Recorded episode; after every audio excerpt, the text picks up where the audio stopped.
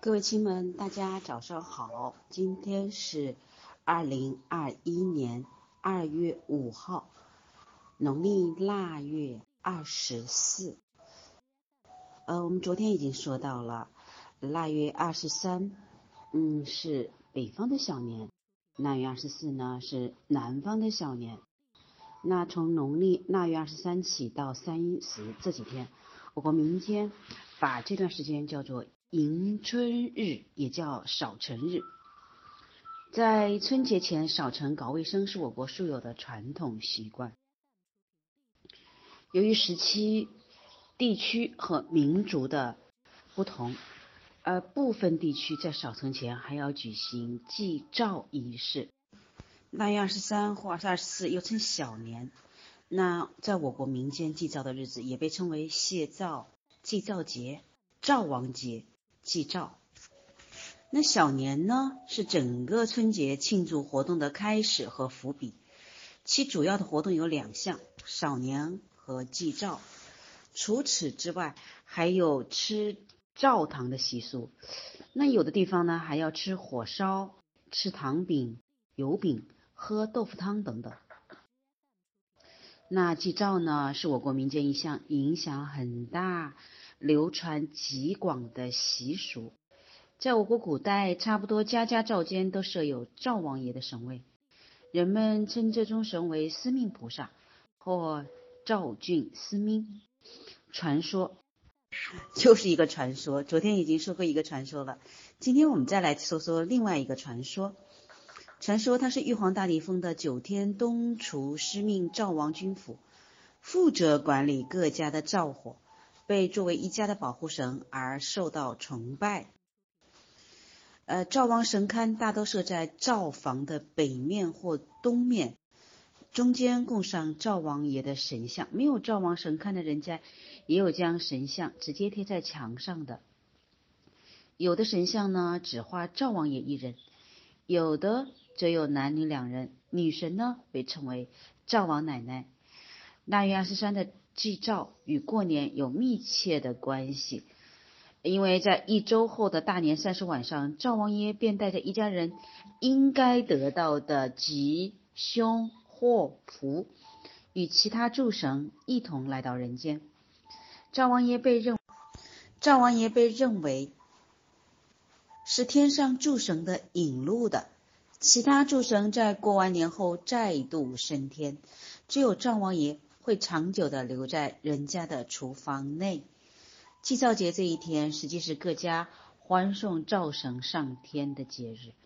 由一般人家在灶台附近贴有灶神画像，有时还有灶王奶奶的画像陪伴。经过一年的烟熏火燎，画像已旧了，面目也黢灰黢灰的，要把旧像揭下，用稻草为灶神扎一草马。为了让他上天演好事、回宫降吉祥，因此要敬他、供他，用一块粘稠的糖瓜或者是糖糕粘在他嘴上，以便使其嘴甜，只能说好事，然后和草马一起烧掉。这个过程被称为辞灶。新年后再买一幅新画像，将灶神请回贴上。迎接诸神的仪式称为接神，对灶王爷来说叫做接灶。接灶一般在除夕，仪式简单的多，到时只要换上新灶灯，到神龛前燃草，就算完事儿了。在祭灶以后，我们古人还喜欢选择吃饺子的习俗，取意送行饺子迎风面。那山区呢，多吃糕和荞面。在晋东南地区流行吃炒玉米的习俗，民间有“二十三不吃炒，大年初一一锅倒”的说法。人们喜欢将炒玉米用麦芽糖粘接起来，冰冻成大块，吃起来呢酥脆香甜。那灶糖是一种麦芽糖，粘性很大，把它抽为长条形的灶棍称为关东糖，拉制成扁圆形的就叫做糖瓜。冬天把它放在屋外，因为天气严寒，糖瓜凝固的结实，而里面又有些微小的气泡，吃起来脆甜香酥。别有风味。蒸关东糖坚硬无比，摔不能碎，吃时必须用菜刀劈开。质量很重很细，口味微酸，中间绝没有蜂窝。每块重五十克、一百克、两百克，价格呢也贵一些。说到这里，感感觉我自己都口水要流出来了。不知道各位有没有呢？糖瓜有芝麻的和没芝麻的两种，用糖做成甜瓜形或北瓜形，中心是空的，皮厚，不及一点五米，大小不同。做糖瓜祭灶是过小年的主要活动，从此以后就进入准备过年的阶段，人们精神放松，欢欢喜喜准备正式过年了。那这是我们昨天说到的部分。那各位，你现在有没有轻松一点呢？好像有点不太容易，因为大人来说，我们这个时候要进行赶祭灶王、消灾的扫尘活动。这里呢，我们来说说，呃，跟昨天有一点不没有。重点说的扫城的部分，呃，腊月二十四，胆城扫房子。据《吕氏春秋》记载，我国从尧舜时期就有春节前扫城的习俗。按我国民间的说法，因呃灰尘的尘与陈旧的成谐音，新春扫城有革除尘不新的含义。其用意就是要把一切穷运霉运通通扫出门。这关于扫尘呢，也有一个源于古老的故事。传说古人认为人身上都附有三尸身，像影子一样跟随着人的行踪，形影不离。那三尸神呢，是个喜欢阿谀奉承、爱搬弄是非的家伙。他经常在玉帝面前造谣生事，把人间描述的丑陋不堪。久而久之，在玉皇大帝印象中，人间简直是个充满罪恶的肮脏世界。有一次呢，三尸神密报人间在诅咒玉帝，想谋反天庭。玉皇大帝大怒，将之迅速查明人间犯乱世事，凡怨怼诸神、亵渎神灵人家，将其罪行诉于屋檐下，再让蜘蛛张网遮蔽，以作记号。而玉皇大帝又命护法镇山神将王灵公在除夕之夜下界，凡遇到有记号人家，满门斩杀，一个不留。啊，说起来有一点点啊，本来挺想突然一下子满门抄杀的感觉，杀气冲天。好，我们继续听听故事。这个故事其实也有很多心理学、我们潜意识、人类潜意识的一些一些意蕴含。那三尸神呢，见此计即将得逞，趁机飞下凡间。不管青红皂白，恶狠狠的在每户人家的屋檐墙角都做上记号，好让亡灵公来斩尽杀绝。正当三尸神在作恶时，赵军发现了他的行踪，大惊失色，急忙找来各家赵王爷商量对策。于是想出了一个好办法：从腊月二十三送灶之日起，到除夕接灶前，每户人家必须把房屋打扫得干干净净，哪户不清洁，灶王爷就拒不进宅。大家遵照赵王爷升天前的嘱咐，清扫尘土，掸去蛛网，擦净门窗，把自家宅院打扫得焕然一新。等到王灵公除夕奉旨下界查看时，发现家家户户窗明几净，灯火辉煌，人们团聚欢乐，人间美好无比。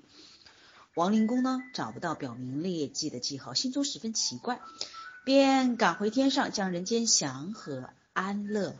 祈求新年如意的情况禀告了玉皇大帝。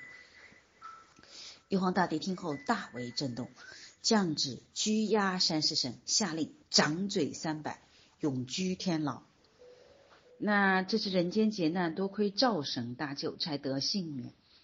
为了感激赵王爷为人们除难消灾、赐福张祥，所以民间扫尘总在送灶后开始，忙到大年夜。在扫尘的时候啊，人们不仅要把家里的地上打扫干净，还要把墙角、床下及屋柱、屋梁等处一年的积尘用扫帚清除干净。此外，还要清洗各种器具，拆洗被褥、窗帘、箱柜上的金属把手等，也要擦拭一新。少成这一习俗寄托着人们破旧立新的愿望和辞旧迎新的美好祈愿。在新春前扫尘是我国人民素有的传统习惯，因此啊，每逢春节来临，大江南北到处洋溢着欢欢喜喜搞卫生迎新春的喜庆节日气氛。举行过祭灶后，便正式开始做迎接过年的准备了。好的，各位亲爱的伙伴们，大家听到了关于这个扫尘的习俗，呃，还有一个新的故事，是不是觉得很好玩呢？其实这些故事是可以跟孩子们一起来听的，嗯，因为人类可能听不懂太多道理，可是这些故事，一个是很美好，再一个不论男女老幼，也不论你是文化的高低。我们全都听得懂，而且听起来呢，都象征了很多美好。在心理学里面呢，有很多疗法，其中有一个就是叙事疗法。这个叙事疗法就是通过不同的故事来潜移默化的改变或者影响那个来访或者是受到咨询的那些人，他们向往嗯美好的，或者是向往。啊，很好的地方，用比如解构啊等等这些方式来进行，叫做我们的呃观念或认知以及价值观的重组。你想想，每年如果我们跟孩子们讲讲这个扫尘的故事、除夕的故事等等这些故事的话，啊，第一个你可以把你所有美好、所有对想对呃家人的祝福。全部都在这些故事中，让大家潜移默化记住。其次呢，我们在做扫尘以及呃祭拜这些仪式的时候，也是一种仪式感，让我们的身体记忆更深刻。各位，您了解了吗？好，嗯，那今天我们的讲述就到这里。希望我们仅仅不是用耳朵听，而是。用行动跟孩子一起来做，好吗？好，感谢各位啊！我们也正式进入忙年阶段了。今天呢，中午每周五，当然除了过年那一周除外，我们要休息。每周五呢，我们都是由徐老师带来的关于学习能力的部分。那下周呢，我们在前面三天会继续中午的直播。呃，后面三天呢，我们就正式过年了。那下周开始，我们也进行一个中午直播的时候，也进行一个新的大的，呃，可以说是原创的，相当于呃有很多知识含量的板块，就是发展心理学。啊，我不知道可以讲到多久，因为发展心理学，呃，原来是从孩子出生一直到呃成人。后来发展心理学发觉，人从出生一直到死亡前都是在发展的，所以呢，嗯，我们就在这个假期里面好好的先享受着，然后呢，看看什么时候可以达到发展。嗯，也有可能我们在下周先把我们的啊财富集合起来，然后继续。呃，各位，你想要什么呢？